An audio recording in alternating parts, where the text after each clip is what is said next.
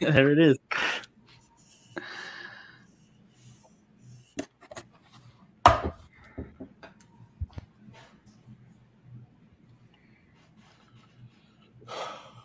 directamente de Washington DC. Saludos amigos y amigas de Breaking News. Miren que hoy estamos en un episodio más, un capítulo más.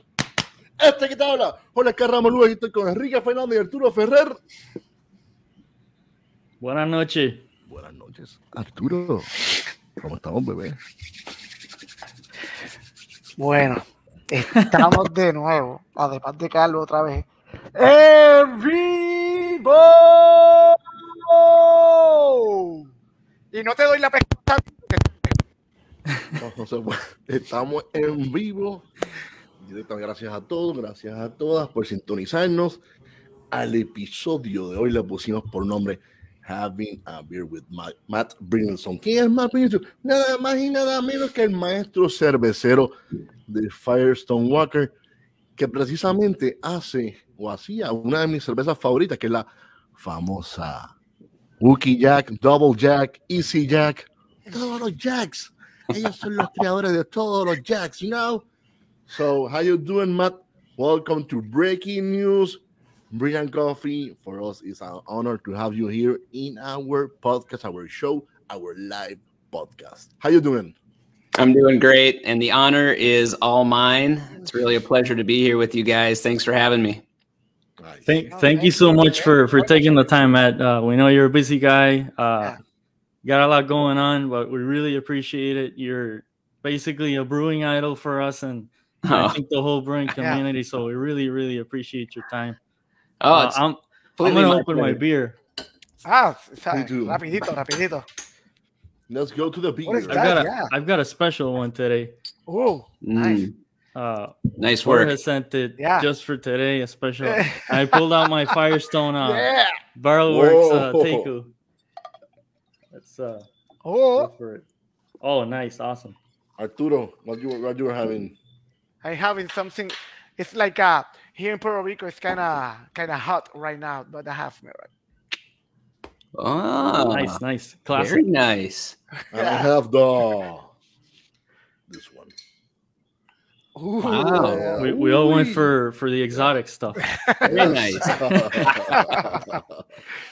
Vintage reserve. Yeah, Definitely. so- You're are you Salud. having a you you were you had a beer there, uh, Matt? A parábola. Yeah, this is a uh, a Mind Haze IPA right here that I'm having. Beautiful. Nice. Awesome. Bueno, Awesome. Well, cheers. Uh, madera, mano.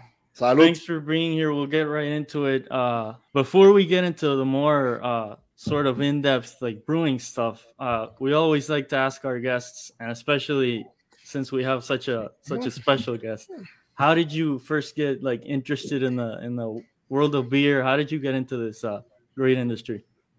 Oh well, you must have a lot of time. It's a long story.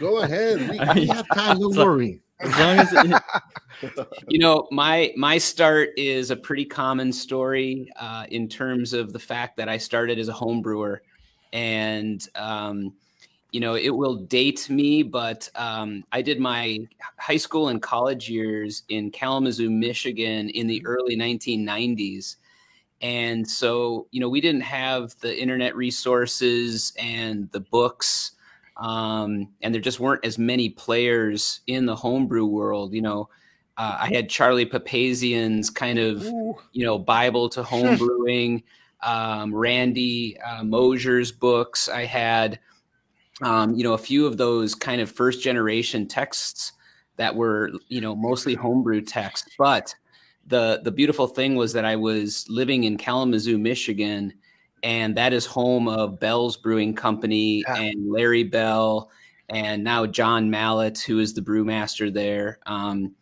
and so honestly you know my story really begins with tasting really good craft beer from bell's and just falling in love with at first it was porter um, later it was two hearted ipa i i actually got to taste the very first batch of two Wow. hearted in kalamazoo right off the tank um, with Rob Scala, who was the kind of innovation brewer or the experimental brewer at Bell's at that time. Um, and this is when Bell's, I think, had a 15 barrel brew house and open um, fermenters that they still were stretching cellophane over the top. I mean, that's Wow. you know, Larry. Larry was a home brewer at heart from the very beginning. Um, he had a homebrew shop, so I was able to buy all my supplies there. But you know, most importantly, I was able to interface with the brewers and bring my homebrew down to the brewery and get an honest opinion from, you know, professionals essentially Yeah. at that time. Although it was quite some time ago, and so that was the inspiration and that got me into homebrewing and got me into brewing in general. You were getting some uh, fantastic feedback then from from from very uh, knowledgeable people back then. yeah, I mean, what, what was cool was that I, you know I could go down there and buy great uh, bags of grain. It was a college town, so all the homebrew I could make, I could find people to drink. college parties. Um, for a while, I was brewing homebrew under contract for some fraternities and some Yeah. college nothing parties. nothing goes to waste. No, even even even the the the, the flops. yeah, no problem. no problem. but the most important part was that I I I practiced through repetition, and in fact, my homebrew partner um, is a guy by the name of Phin DeMink, and Phin DeMink went on to start Southern Tier Brewing Company um, in in kind of upstate New New York, um, and is a real powerhouse brewer, a really creative brewer on the East Coast. And um, you know, after our home brewing years, he went he went on to brewing school at one school in California. I later went on to Siebel Institute. And my first professional job as a brewer was working for Goose Island in Chicago Nice. Wow. and Phin Phin later came and worked with me at Goose Island. Um, I became the head brewer. He later took on the head brewer role after I left Goose Island. Um, yeah, so it was just it was a great time to learn brewing, and there were you know a number of really good breweries just getting rolling in those days. In fact, when I joined Goose Island back in uh, this would have been 1996, they were just opening their Fulton Street production brewery. So prior to that time, they were just a, a really awesome brew pub in Chicago, and you would have to go there to drink the beer. Yeah. Um, and so I really cut my brewing teeth uh, at the production brewing facility for Goose Island. Wow. Uh, Beautiful. Excellent school. Matt, uh, the, when and how do you became the the brewmaster of Firestone? Because uh, you were a- a- always learning from these exceptional breweries, you know, Mhm. and you get a lot of experience. Uh, how did you get to to to be the the brewmaster of, this great, awesome Firestone brewery? Yeah, I mean, in many ways, it it was um, uh, well, a couple things. So when I was working at Goose Island, um, that brewery grew really quickly. In fact, we made twenty five thousand barrels of beer in our very first year of operation as a production Wow. brewer. And so, you know, they always say it takes ten thousand hours to learn a trade. Uh, I did that really rapidly by working my tail off in Chicago, uh, along with a number of other um, really great brewers. Another brewer that I worked with there is a guy by the name of Jim Cibak. He's now the brewmaster for Revolution Brewing Ah, Revolution, yeah. and is responsible uh, with his um, teammates for that barrel aging program and all those awesome beers. Um, I brewed with, you know, it was just a long list of really great brewers that were coming out of Siebel and then working at Goose Island as one of their first jobs. But, you know, what was funny is that whole time, having read all of the, you know, the Zymurgy magazines and the New Brewer magazines, all the references were to West Coast breweries like Ken Grossman at Sierra Nevada, um, Anchor Brewing Company, um, Mendocino Brewing Company, North Coast Brewing Company. So even though we were making great beer in the Midwest, I kept thinking I needed to go to the West Coast. To the action, to the action. yeah, I, I considered it the big leagues of craft brewing that I needed to get there. Um, you know, and, and to be honest, when I got to the West Coast, I came to realize that there was just as good a beer being made on the in the Midwest and the East Coast. But Mhm. I really wanted to go there, and my hope was that I'd be rubbing shoulders with you know Ken Grossman and all these great brewers, and maybe a little bit of that magic would rub off. you know? uh, you know, through osmosis or other. But um, I took a job at what was what was then called Slow Brewing Company, SLO Brewing Company. Oh, okay. Yep. Yeah, And it was a brew pub that started in 1988. So it was one of the originals, and they had just built a production brewery. So really, they were following this same model that we had seen in other parts of the country. And they kind of offered me uh, an unbelievable deal. You know, they're like, come out to California. You know, we'll pay you twice as much to make half as much beer and build our program. And I probably should have done my homework because I took the job. I left my perfectly good brewing job in Chicago, Illinois. I moved to Central Coastal California, which was God's country, just absolutely gorgeous vineyards, rolling hills, beautiful part of the world, Yeah. brand new brewery. Um, and within one year, that brewery went out of business Wow. and was sold to Firestone Walker. You asked how I came to Firestone Wa- Yeah. Walker, and uh, you know I was just part of a fire sale. Uh, yeah, it is like a osmosis. Oh man. so what that, that that's what San Luis Obispo, right? Yes, that's the name of the that's the name of the college town, Yeah. and that's what Slow Brewing Company was named after. But you know, it was it was actually a really cool story because I came out to Slow Brewing Company um, in one short year. We were able to double the production, so we went from something like ten thousand to twenty thousand barrels. Um, and you know, one of the one of the really interesting things was that we won Brewery of the Year at Great American Beer Festival that year. Um, but still, uh, the brewery was sold to Firestone Walker despite it all. And it, wa- it was sold because I mean they went bankrupt or what was Yeah, the- essentially, they couldn't support the production brewing business, so the owner Mm. went back to just running his brew pub, and he sold the production brewery to Adam and David, who at that time were making about nine or ten thousand barrels of beer in this beautiful little um, outbuilding behind their winery property, and it was literally just in the back forty of their winery. And they had exceeded the capacity of the brewery. They wanted to either build or buy a new brewery, and it was just kind of right, right time, right place. And when I met Adam and David, so it's Adam Firestone, David Walker, Mhm. um, their brother-in-laws that both um, have vineyards. Uh, Adam's a third-generation winemaker and and vineyard operator. So they came out of you know alcohol production, uh, you know beverage business, knew the distribution business. But you know, if you compare winemaking process with brewing, you know, there's some big differences in Mhm. how we do our business in terms of sanitation and monoculture, fermentation, all those kind of things. So um, they were great businessmen in the wine business, and I think what I brought to the table was the the brewing. The Um, brewing knowledge, and yeah, Yeah, and so ultimately, in the end, it became this really great partnership and wonderful career where I was working with. Um, you know, really knowledgeable business people, people that had a lot of experience and just needed a little bit of help in the brewing um, artistry side. And so it's really been a, a great ride. I've been with Firestone Walker now for almost 21 years, wow. Wow. and um. I've seen the brewery through a lot of interesting changes, growth, and of course, a lot of really great beers. That you're the heart of the of of, of Firestone, you know. Mhm.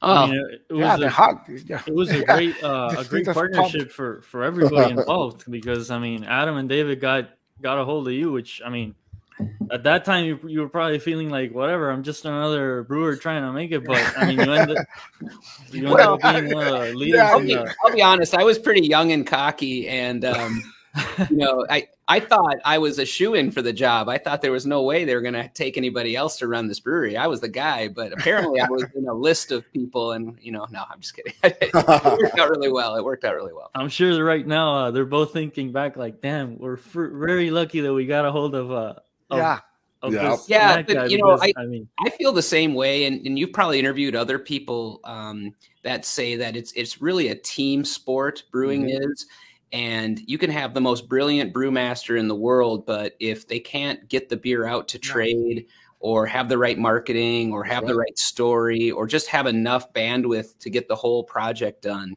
and I think that's what's like. I, I think my my favorite breweries and some of the most successful breweries have been stories of really good partnerships. Mhm. Um, and uh, you know, I can name a million different examples, but I think that most of the time it takes more than just one quote unquote genius or great artist to make a brewery work for sure. Matt, what was the first beer that you that you brew as a brewmaster from of uh, Firestone?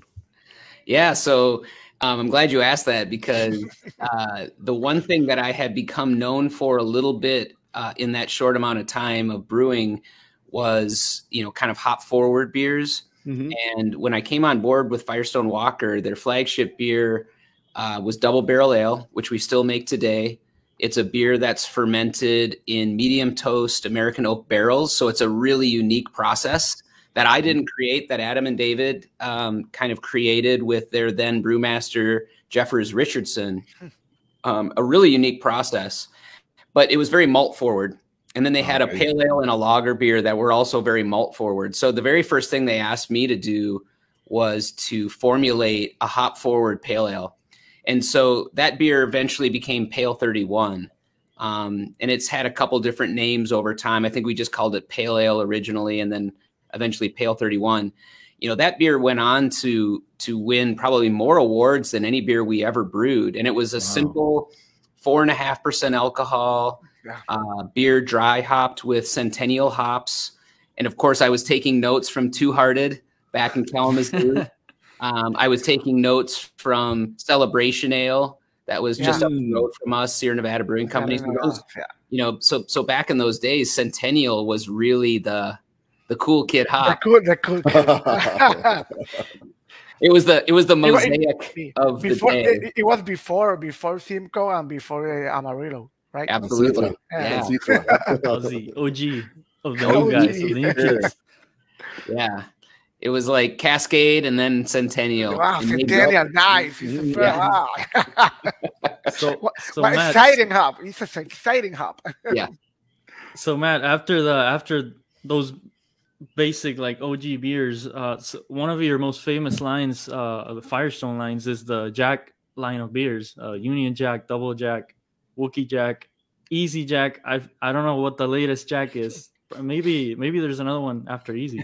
Yeah. How, how did how did you fly, uh, fly Jack? Fly Jack, right, right. How did you come up with uh, what was the process to to to make up this this line of beers? Um, you know, I, I've always said that we've never been. Um, I mean, I, I don't consider myself necessarily a cutting edge brewmaster.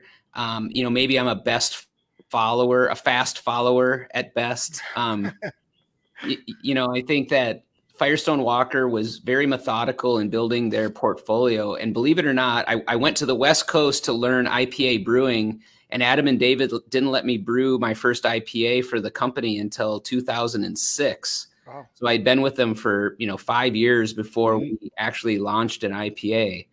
And mind you, we're in the middle of California, between Stone Brewing Company, Sierra Nevada, and Lagunitas. Yeah, IPAs, IPAs everywhere. Yeah. yeah. And uh, it's like a, you were drinking IPA from everyone, and you, ah, I, I, I don't have my own IPA. What, what's happening right now? it's so true. It's so true. and and I kept asking, and they kept, you know, Adam always said we're going to do very few beers very well, and it's not time. And I think it was also because um, Pale 31 was a hoppy beer and it was doing so well mm. for us. But anyway, in 2006, we launched uh, Union Jack.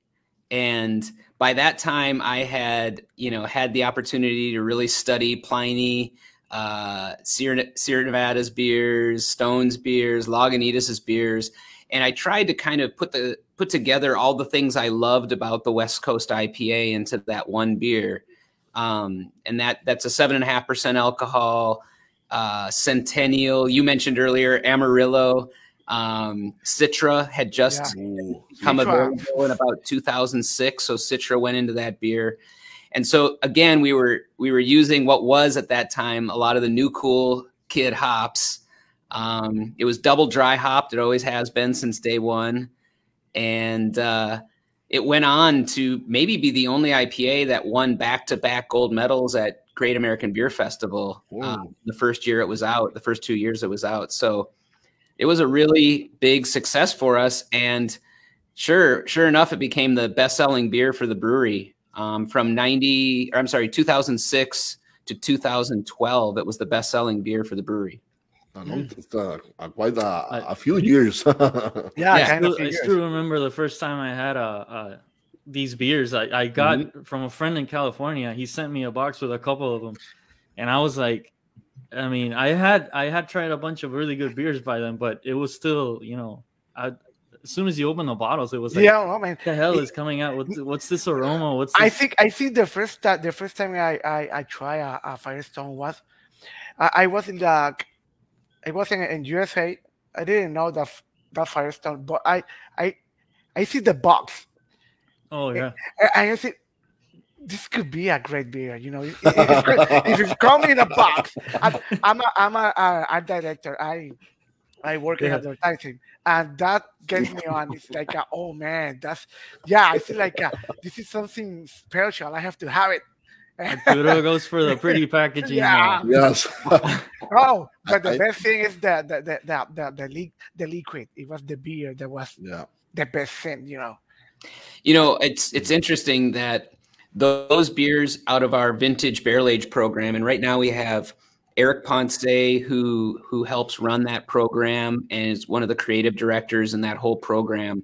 Those are my favorite beers to ship around the world. Those along with the Barrel Works beers that Jim Crooks is making right now. Um, you know, I, I get really excited when I see those in faraway places, like when I travel to Brazil or Argentina, or if I travel Yeah. to Europe or to Australia and I see those beers, I know confidently that they're going to be in good shape. They're just Mhm. robust, great beers for shipping. If I see Easy Jack far away from home, or I see you know, any of the IPAs, you know as well as I, they just Yeah. don't, they don't travel well.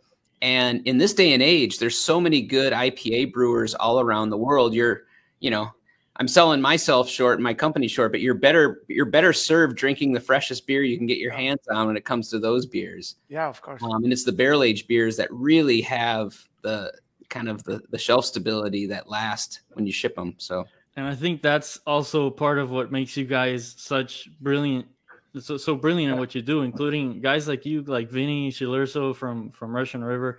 They you sort of understand that, you know, take baby steps and not go in all the way unless it's like for the best of of, of the Mhm. whole industry. So kudos to that. Also recognizing the Yeah, I mean, so Firestone still sells more than 80% of their beer right in California. Wow. And so, you know, you're talking about Yeah. most of the beer is sold within a one truck drive, one day truck drive away from the brewery. Um, and we still sell, you know, most of our beer between kind of Paso Robles and Los Angeles. Um, we just have this amazing local following, and we can put really short shelf lives on our beer, so we know that it's it's consumed fresh. We have a cold chain program, and that's why we haven't been as big on the export program. I mean, we we have sent some beer out around the world, um, but it's kind of diminishing returns. You know, you want to have the best experience possible for the beer drinker, and it's Mhm. hard to deliver that when you have to put the beer in a container and ship it halfway around the world. So. maybe maybe Okay. something like this. yeah, yeah. I, I would be, I would, I would be excited. by the if- way. I would be excited if I saw one of these. In, Yeah, Puerto that- Rico, you know. I love the I love the I love the Wookey Jack. yeah, Yeah, that'd so Yeah. you know, IPA. Wookey Jack. Um, so I, you know, I don't know if you guys have been to Los Angeles recently. I know it's been hard Yep. to travel with COVID and everything, but we opened up a small R and D brewery in Los Angeles in Venice Beach called the Propagator. Um, and one of our great brewers from the team moved down there, Sam Tierney, and he's been kind of a, a, a real forerunner in our innovation program, working on that small brew system down there. And you know, you talk about Wookey Jack. We took it out of the round, out of the lineup a couple years ago, but now we're brewing it on a fairly regular basis out of the propagator, and even doing some canning out of there. Um, and you know, in terms of like where innovation starts for our brewery now, um, that's pretty much the epicenter of our kind of um, you know test kitchen, so to speak. Matt, you early uh, say to us that you are not a breakthrough breakthrough uh, brewer, but you were one of the first that tried to make a a European type of beer to the market of the USA. And you know the, the that the, the beer that I was talking about is uh, the, it's the famous Pivo Pils. it's uh, and, and, and you made that maybe 10 years before that it was happening right now.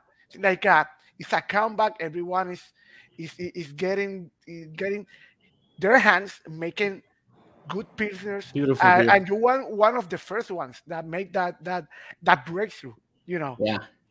Tell, well, tell us about that uh, that that beer.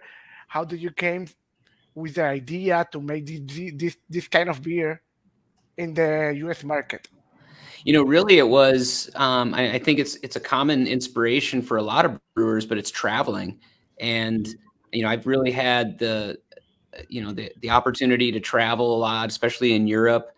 Um, I'm a huge fan of of German brewing tradition, of English brewing tradition, of Belgian brewing tradition, and so I just kind of spend all the spare time I have, uh, you know, and all my spare dollars, I guess, too. Um, well, well, spent, well spent dollars. Yeah. you know, the, the interesting part about Pivo was that every time I went to Europe, I, w- I would fall in love with lager beer and, and Pilsner beer. But when I would get back home, I just I wasn't sure that we could really sell it or that it would have a place in the US market. And then I tasted a beer from Birrificio Italiano from yeah. Agostino. And he was doing a very light but impressionable dry hop on his Pilsner beer, Tipo Pils. Tipo Pils. And I give him full credit for turning me on to this idea that we could actually sell some some meaningful amount of Pilsner beer and turn people on on the West Coast when it was so IPA driven. But I, you know, and, and I'm sure this is true where you are too. It's like I think every craft beer bar no matter how many tap handles they have and how much hazy IPA and you know double dry hopped and imperial stout they sell, there's always a place and a time for a pilsner beer. And yeah. you know, I go to the Toronado in San Francisco and I drink a bunch of IPAs and stouts, but I'd always finish with a Moonlight Pilsner beer. And yeah. I might have mm-hmm. three of those at the end of the night because they were so drinkable and so thirst quenching and refreshing. So, yes. you know, God bless Pilsner. I, I, and I, I think, yeah. no, it's okay. No, it's okay. It's okay. yeah. No, no, make your point. Make your point. Well, my point is just simply that I think there's always a, a time and a place for Pilsner beer. And it does my heart really well to see a lot of brewers around the world getting back to brewing lager beer. Yeah, I think that the market of the US is is is I think they, they want the lager.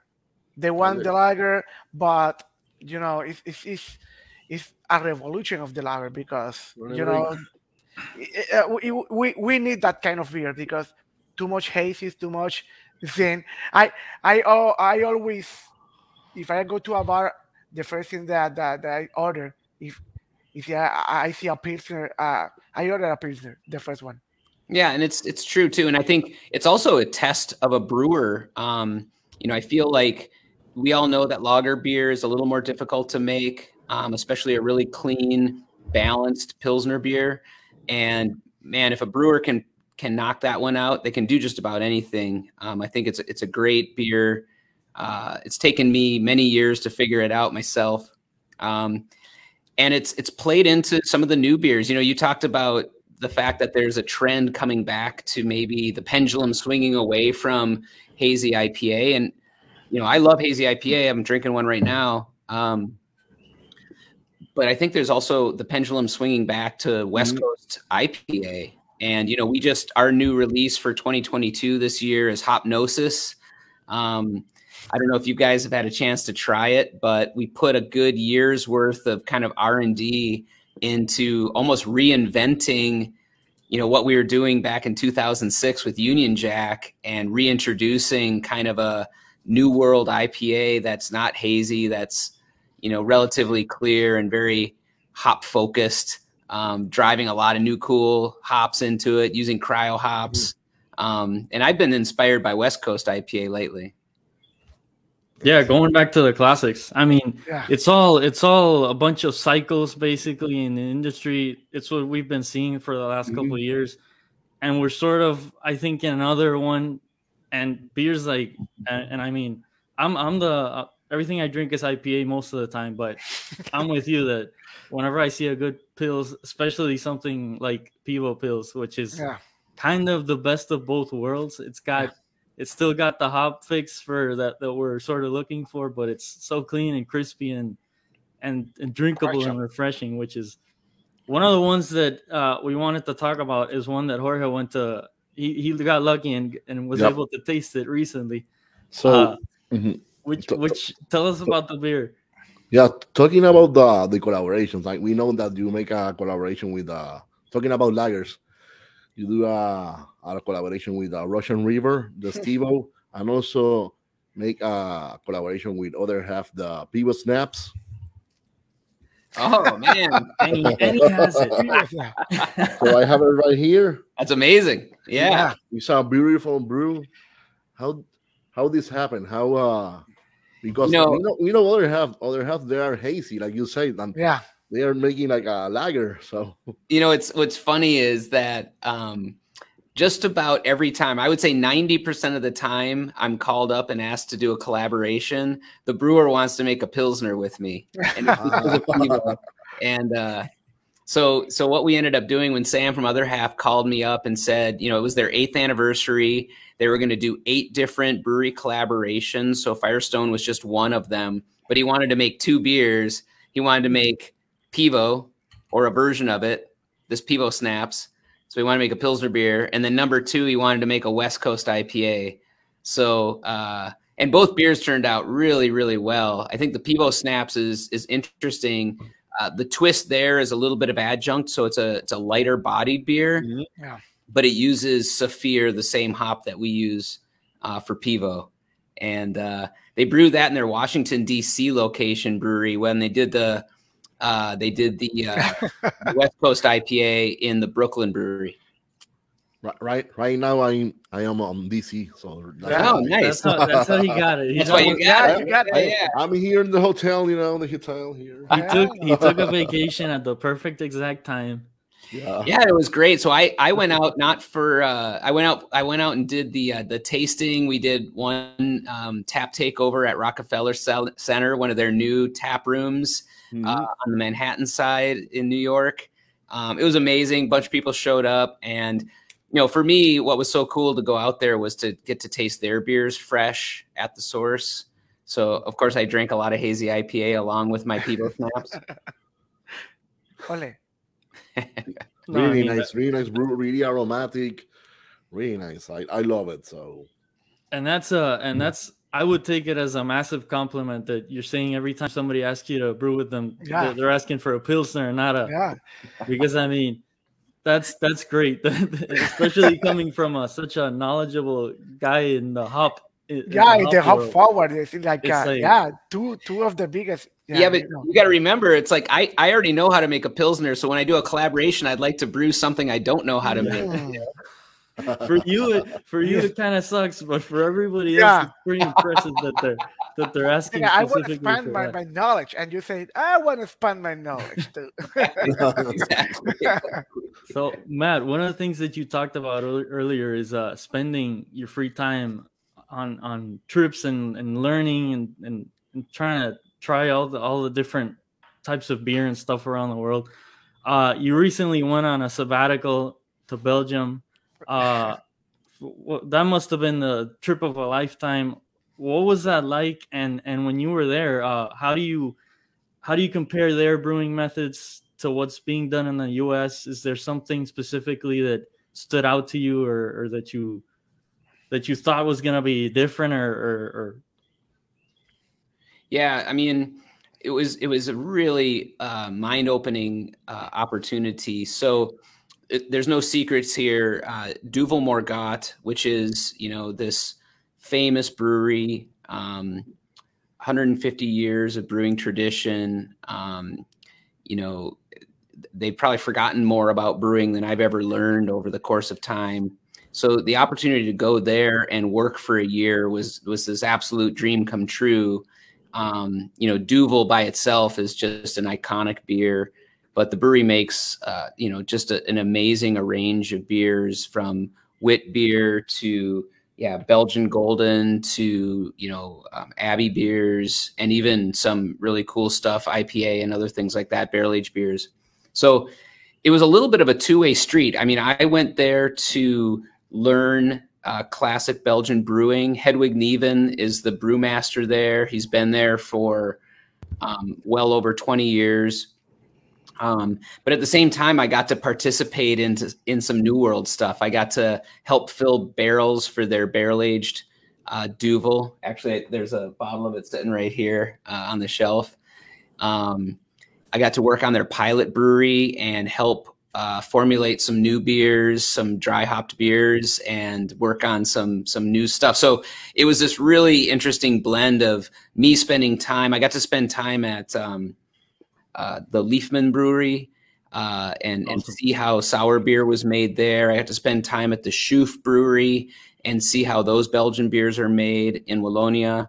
Um, I spent some time at De Koninck Brewery and saw how just classic Belgian amber pale ales are made. Um, yeah, so it was just an overwhelming uh, amount of exposure. Not to mention that I spent you know weekends going to Cantillon and oh wow, wow. And uh, all the other wonderful breweries around Belgium. And of course, uh, yeah, I made some really great friends and connections. So um, you know now now the trick is how often can I get back so I can hang out with my friends in Belgium. was it was it like a, a one way street for you? Just knowledge coming in for you, or or do you feel like you were also able to share some of your uh, techniques and, and experience with them? Yeah, no, I, I, I definitely got to um, help formulate some beers. So we the, the the project that I worked on most of the time there um, was the preliminary work for a new beer that dealt that Duvel released called 666. I don't know if you've seen it. It's a yellow label beer. And, um, you know, I worked with the team there because what we are trying to integrate was some new world techniques into a Belgian golden ale. So there's some fermentation hopping and cryo hops used in that beer. Um, I can't tell all the secrets, but I got, you know, the great honor of working on a beer that made it to, to production level brewing in Belgium. Um, and like I said, yeah, I also helped them with some barrel aging projects and some other pilot work. Um, you know, when I was there, COVID hit and the brewery didn't shut down. And what I ended up doing was just sequestering myself in their pilot brewery. And I probably brewed more in that year than I ever brew back at Firestone because, you know, I'm always supporting the team, sitting in my office, doing all sorts of other things. But when I was in mm-hmm. Belgium, I was I was the guy on the kettles, like turning the pilot wheel. it was really fun. It sort of went back to your yeah. went back to your roots. To, yeah. yeah, it was awesome. Yeah, the, the daddy Fantastic. work, the daddy work. Fantastic. and it, and it all comes back again to the hops and your knowledge of hops, which sort of is a segue to to to something that we we want you to to share your input on, which is the how the hazies have really influenced the the West Coast IPAs nowadays. What's your what's your take on that?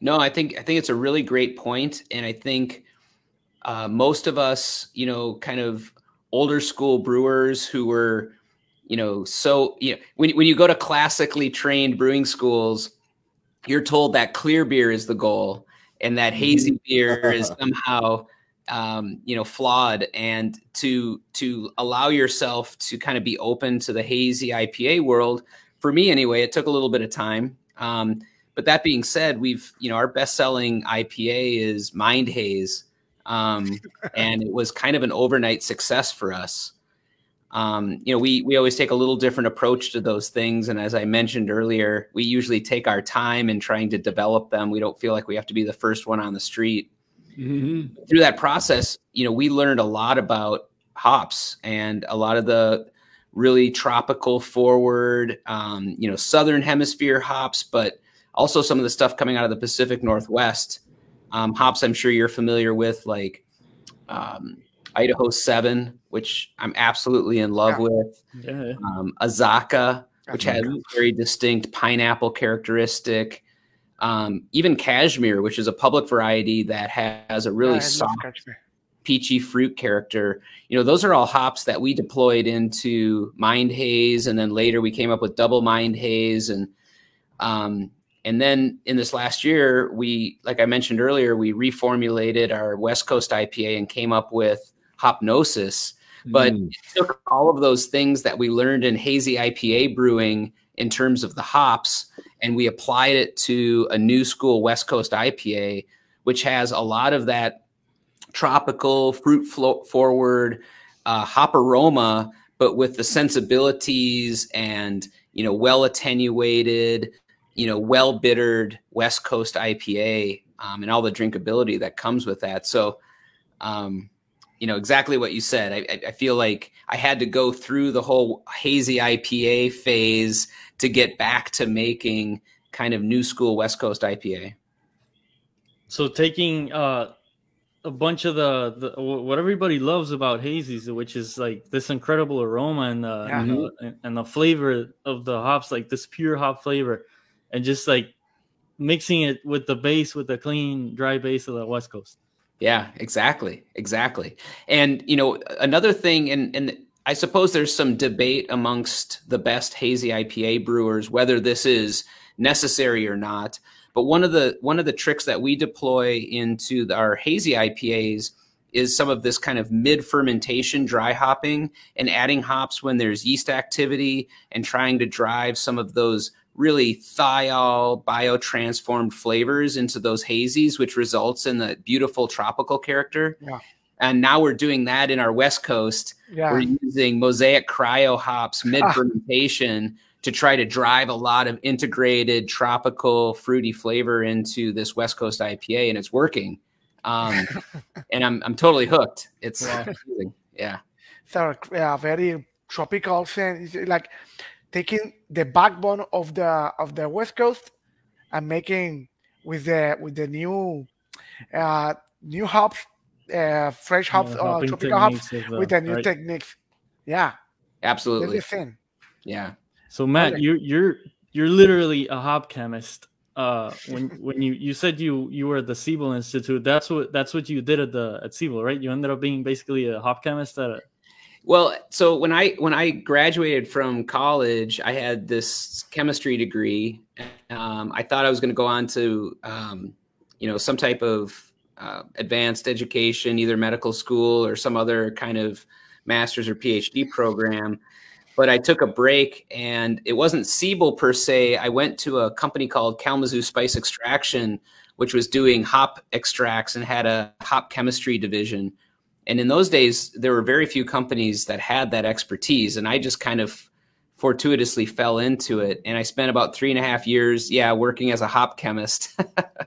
that's like the coolest sounding uh, it is. I know. I know. job ever. when when in, when in fact I was basically a lab rat. I was doing all the, the you know the basic um, R and D science that needs to go into anything like that. But it was an incredible education. I mean, I learned all of the hop chemistry um, by working through it, um, and it was very valuable. I mean, it was it was a great segue into the brewing industry because I, I essentially came where where most people were coming from kind of the artisanal side and the creative side i was coming from a little bit more of a science based side and yeah it's it's served me well in terms of production brewing and really being able to brew with consistency and also understand hops um, it's a fascination of mine that's just carried through i mean i'm i'm still you know, I can't wait for hop harvest. I can't wait to travel and do hop selection. I can't wait to meet hop growers. It's just,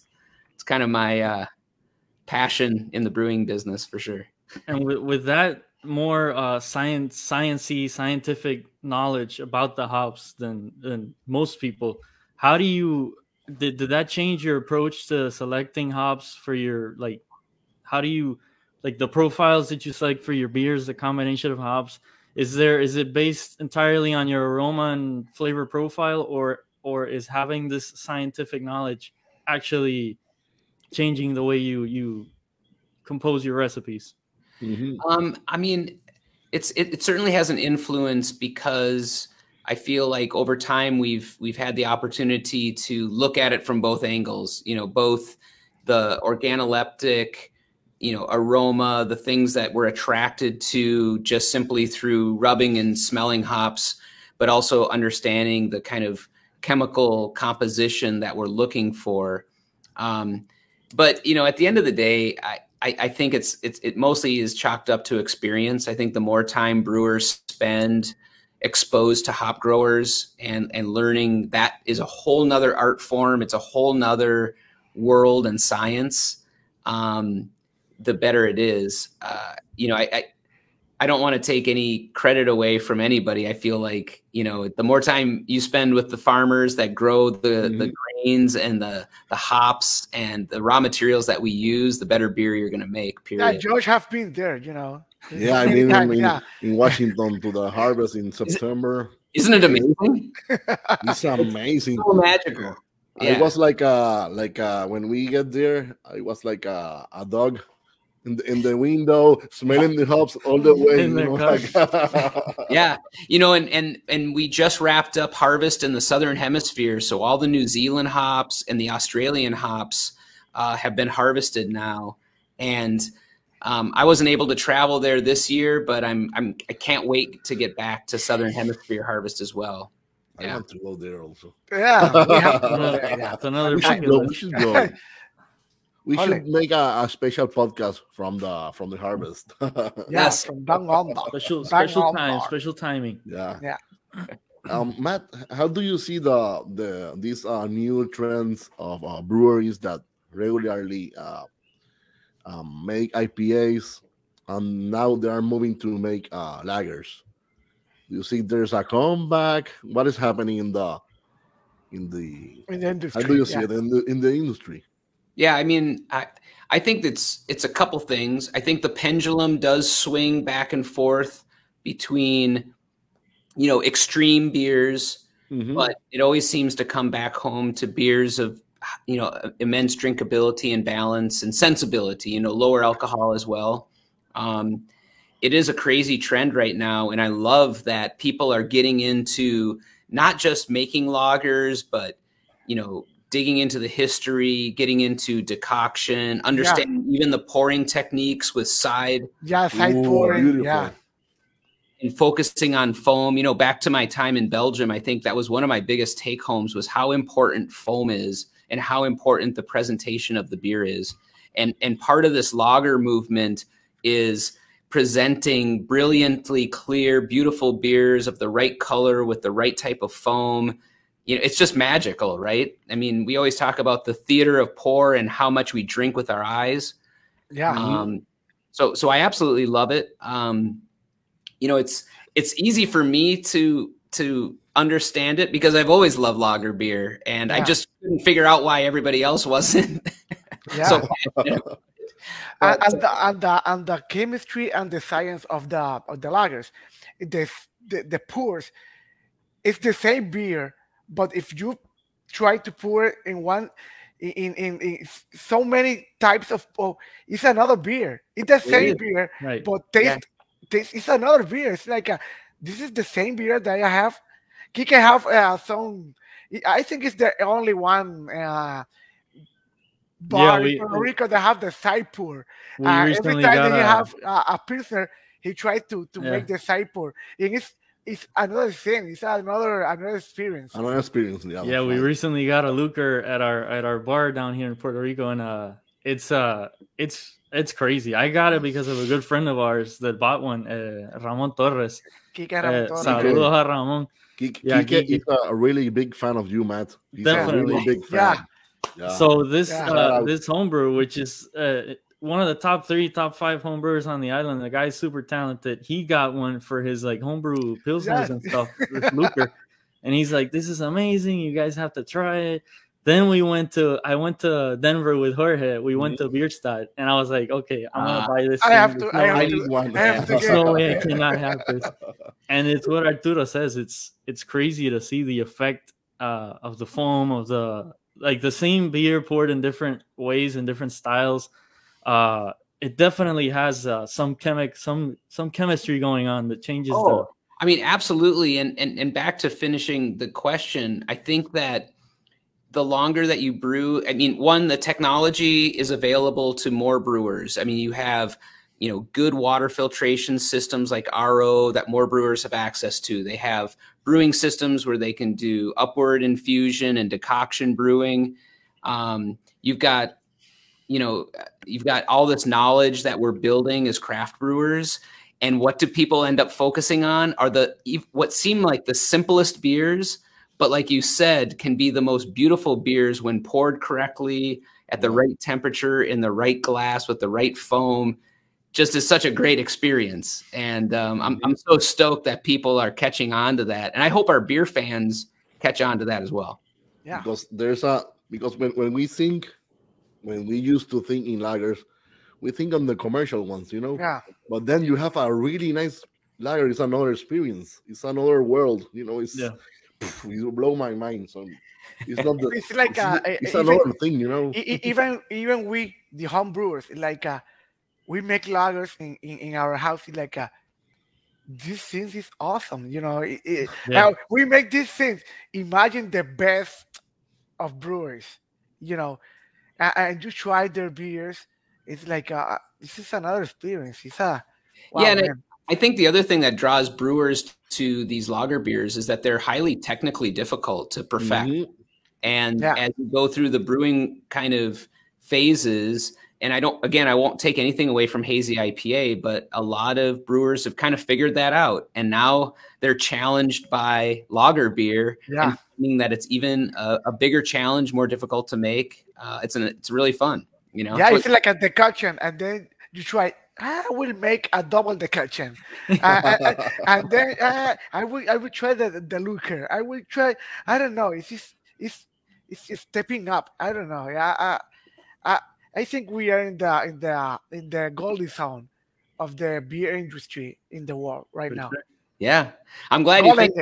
You know, so you you know, and I don't know if any of you have had the chance to come, but we have our our Firestone Walker Invitational Beer Festival, Wow. and it's been going now for the better part of ten years, and we try to invite brewers from all over the world, and I always encourage them to bring one extreme beer, you know, some crazy beer that you know is really unique to their brewery, but I also encourage them to bring one of their very sessionable beers, a Pilsner beer, a Helles beer, a wit beer, a Kolsch, something that you know they're very proud of that other brewers are really going to enjoy to drink.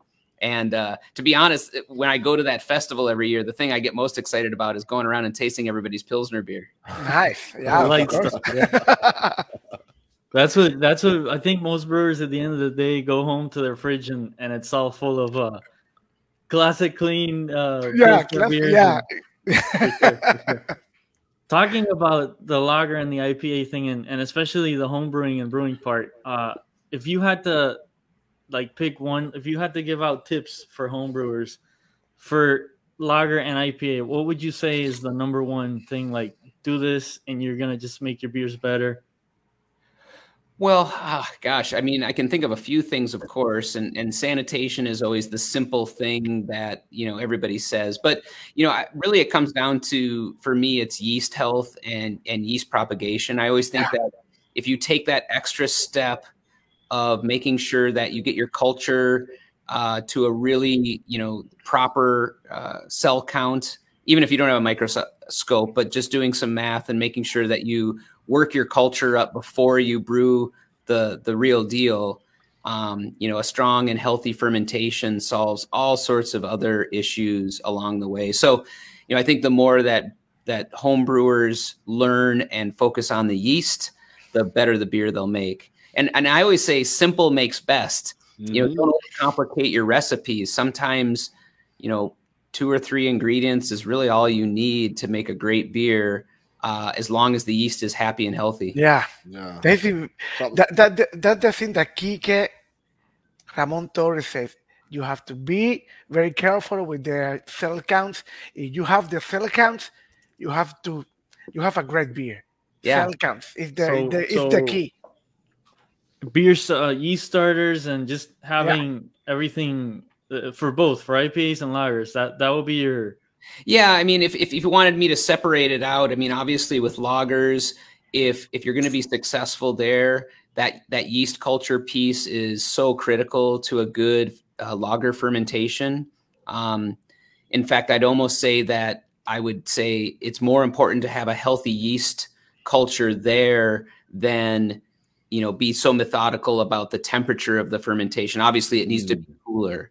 And then when it comes to IPAs, I think um, what I always try to tell people, whether I'm talking to home brewers or professional brewers, is you know a, a cascade is not a cascade is not a cascade. In other words, hop quality is so critical to making a great IPA that I would rather just choose the freshest, best hop, um, regardless of variety, before I would get mm. fixated on variety. And if yeah. you smell and rub your hops and get familiar with what really fresh hops should smell and taste like, it'll improve your IPA game exponentially. Um, and you know, even if you're a home brewer, if you can make friends with a professional brewer and get some nice fresh hops from yeah. a pro brewer, rather than maybe some, and I'm, you know, there's probably some great homebrew shops out there too. So I'm not taking away from them, but opposed to something that's really old or freezer burnt or not cared for, yeah, um, you'll make a lot better beer for sure. I mean, that's I'm I'm you're bringing back like yeah. uh, a couple weeks ago we had the opportunity to go and brew a, a collaboration beer with a uh, leatherback brewing at their tap room, their small brewery in St. Thomas. Uh, we we did an anniversary beer to celebrate our, our fifth anniversary uh, for the for the craft beer bar that we own back here in Puerto Rico. And when, as soon as we opened those bags of hops, uh, the first thing that uh, Ramon that was with me says, it's like, dude, this is so much better than the stuff we get back home in the bags. And yeah, and, and yeah. it was like we used uh Simcoe, it was Simcoe Cryo. Uh, we used Motueka, Simcoe, and Amarillo. All all three of them were so. The the whole freaking building started smelling like like yeah man, and, and, you just knew you were gonna make a good beer for yes. sure. You just feel like this is you know yeah. it's sort of like going to the fruit section and just picking out what's yeah. fresher instead of what you want. That is it's yeah, like a restaurant. Is it like a fresher the fresher the ingredient is yep. better. Yeah, mm-hmm. you, are not gonna get a, a, great fish from like yeah, yeah. one month. You get the great fish from cut of the day.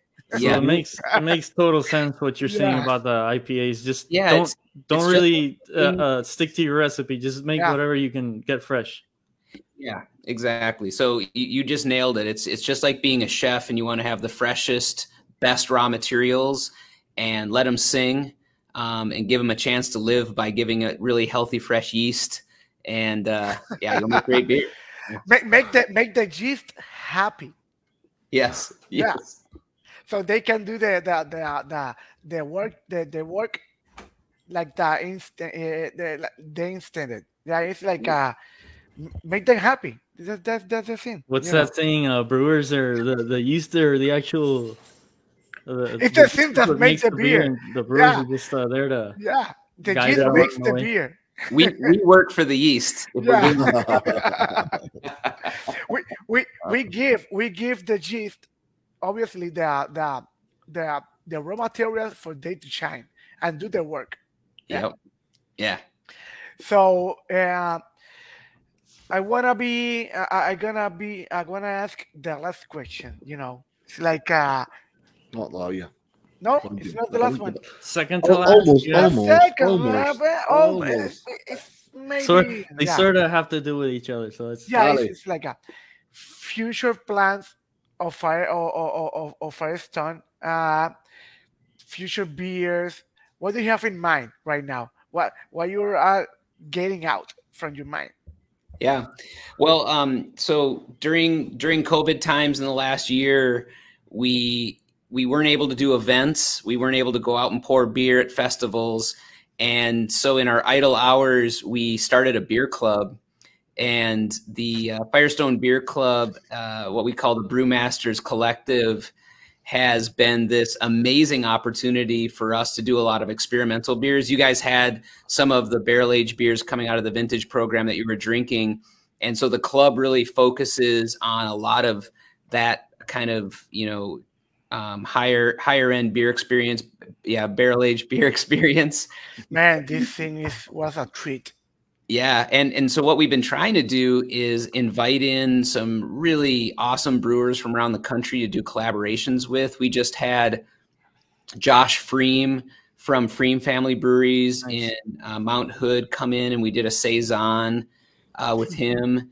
Uh, we had Corey from Side Project come, and we made this super extreme stout that will age for two years before we release it. But um, and so a lot of the new and exciting stuff is again, it's it, the incubator is between the propagator in, in Los Angeles and this club that we've started up. Um, and it's really inspired a lot of really creative brewing. Um, and you know, so despite the size and scale of the brewery, we still have some of these small projects going on that are really driving a lot of the innovation that we're doing. nice. Awesome, awesome. So could we see uh most important question in the entire show. Yeah, yeah the, the most important. This one, the most important for the last, last one is the, the most important. That's right. Could we see Firestone in the near future in Puerto Rico? Ah. you know, um, so our our sister brewery, Boulevard Brewing Company, um, they do export beers to Puerto Rico, correct? Yeah. Yep. You can get right. Yeah. Tank Seven, and yep. you can get some of the beautiful beers from Kansas City there. Mm-hmm. And they're our sister breweries. So there's probably a better than 50% chance, yeah. I would say, that we might um, take advantage of that partnership and maybe get some beers there. I'm just the brewer. I don't make those decisions. but, you know, I certainly love the idea. And I no, love we- even I even Joe, love more the idea of coming and visiting you guys and experiencing yes. the Oh man, that would be freaking amazing. Oh, That'd be a treat for us. And and yes, we do have uh we get Boulevard here, we get Omegang. Omegang, well, yeah. Yeah. Uh, mm-hmm. we I had the chance to visit Omegang a couple of years back with with one of the local distributors here, the the the guys that are bringing it to PR, and uh, when we were there, we we had the their neon rainbows for the first time. It was sort of a new beer when we went there, and we ended up talking them into sending it to PR. And now it's like uh literally the one of the best selling craft beers really? on the island. Yeah. Isn't that cool? I mean, and isn't it a beautiful brewery as well uh, in upstate it's, New York? I mean, I feel like it is. It's maybe one of the most beautiful breweries I've ever been to, and there's so much tradition there. They're celebrating 25 years of brewing in Cooperstown. Um, they have some beautiful Belgian beers like Hennepin, which I'm just Hennepin was, was oh man. Yeah. yeah, we we we're looking enough to get all those in PR. It would be fantastic to be able to add Firestone to the even if it's only a couple of styles, I yeah, totally get what you were talking about earlier. You know, yeah, the, I think we should start with sending some barrel aged beers, um, and then uh, you know see how it goes. Then I'll come and visit. I'll have to inspect and do some quality control. And oh then, man, you have to go. You have to go to Puerto Rico. Yes, sir. anytime, anytime, anytime. I'm sure uh, Joey and the guys at, yeah. at, at the distributor will be more than happy to to just take you around a tour of the island, uh, visit spots and, and just look. Yeah, we, we came along. We, we came along. We came along. You know. Oh, for sure, we will. We will uh, tag along and have a beer. No, I mean it, it. would be it would be more than an honor. Yeah, for sure. Yeah. So Matt, what is your uh, social media from Firestone? Your personal social media. Yeah, so um, boy, am I going to get this right? So it's it's always firestonebeer.com, but of course you can just Google Firestone Walker and everything comes up. Um, and then myself personally, you can follow me at uh, FW underscore brewmaster. So, you know, Firestone Walker underscore. We got it right. We got it right. There it is. Yep. It's on the um, screen. We, we yeah, have it. The screen. Yeah, we have it. Yeah. yeah so, uh, you know, follow me. I, I, I basically just post all sorts of beer stuff and beer geekery and, uh, you know, occasionally what I'm eating, I suppose, or whatever. Nice. But, uh, um, Matt, uh, I not uh, talk to the to the people. So you can tell to That's the Puerto Rican people or the Latin American people, yeah. the people in the whole world, because this is the, the number one podcast in the world. So, wow. Thanks for inviting me. That's awesome.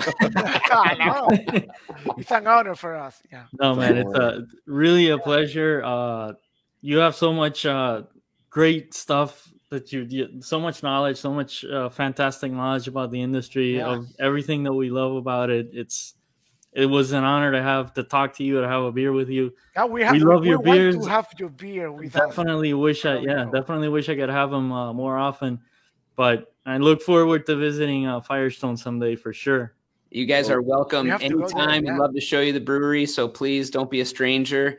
And Mhm. hey, great questions. It was a great podcast, you guys. Nice work. Thank you. We try we you. try to do our best.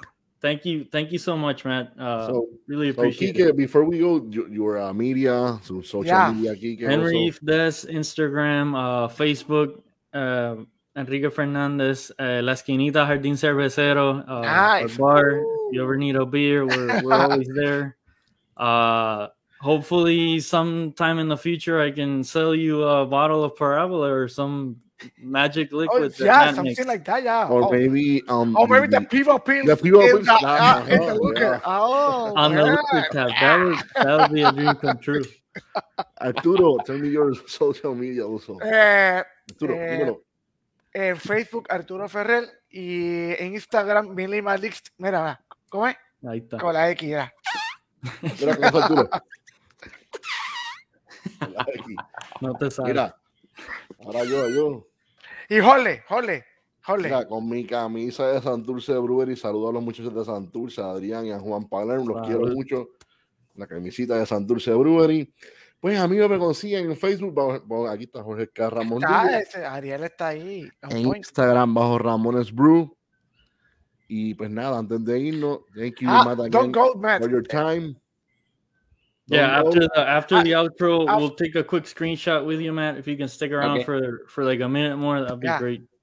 So before we go, thank you again. Gracias nuevamente, Matt. Thank you for your time. you. So, gracias a todos y a todas por estar aquí en esta noche. Aquí directamente, yo estoy aquí directamente desde, desde Washington DC. Washington, Y DC, nada, como decía, como decía mi abuela, ¿dónde está aquí? Vamos a buscar esto. espérate. Como decía mi abuela, salud Y pesetas. y pesetas. Ay. Cheers. Awesome. Cheers, you guys. Buenas noches. Gracias a todos por conectarse. Llévatelo. Gracias.